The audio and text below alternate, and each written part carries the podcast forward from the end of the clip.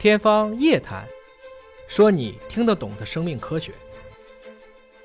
经常会很多小伙伴留言说，这个益生菌能过胃酸吗？胃这么酸，能活着到肠道吗？今儿咱就得聊聊这个问题。大家好，我是尹烨啊。首先，我非常确定的告诉大家，能，但不是所有品牌的益生菌都能。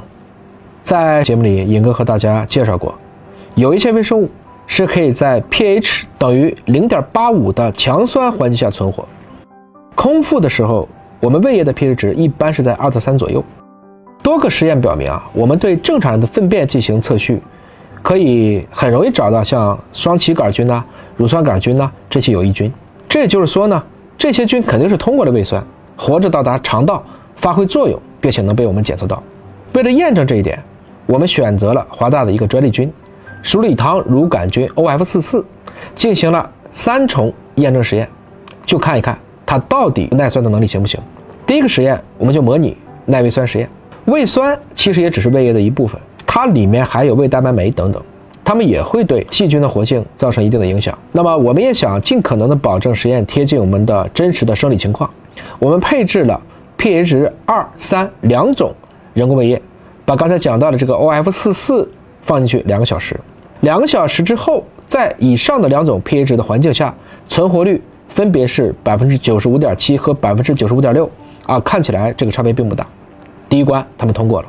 第二个是耐胆盐实验，益生菌如果从胃里出来，肯定胃是接着小肠的，小肠对他们来讲也是个比较凶险的地方，主要这个里面是有胆汁，胆汁里面就有胆盐。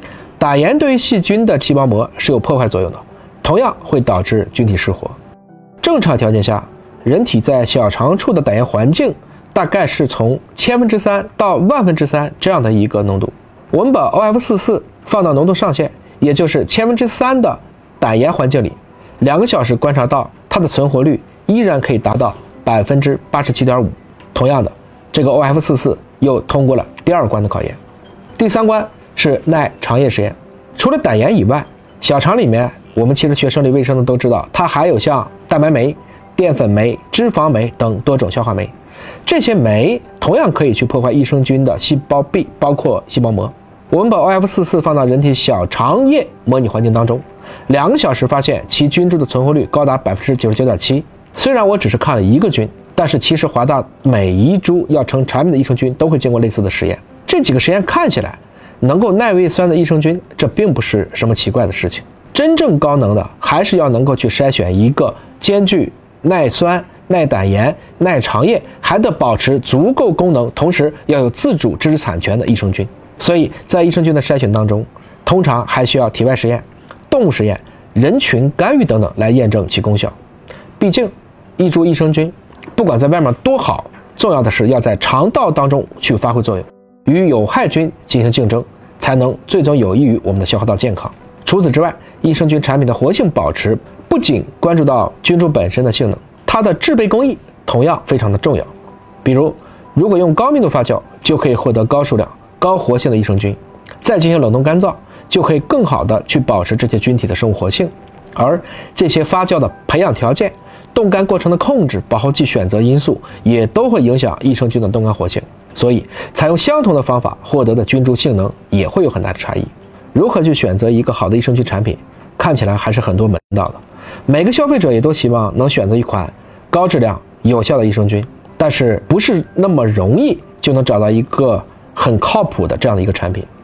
我之所以一直推荐华大营养的优美达益生菌，是因为我们始终是坚持着严格的流程，包括用先进的科技。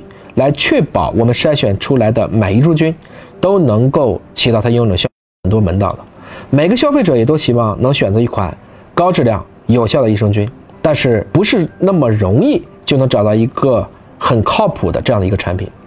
我之所以一直推荐华大营养的优美达益生菌，是因为我们始终是坚持着严格的流程，包括用先进的科技来确保我们筛选出来的每一株菌。都能够起到它应有的效果，更适合国人的肠道，拥有自己的自主知识产权，来帮您破除选择困难症。选择优美达就是选择对的益生菌。您对哪些益生菌有相关的使用感受吗？也欢迎您在评论区留言分享。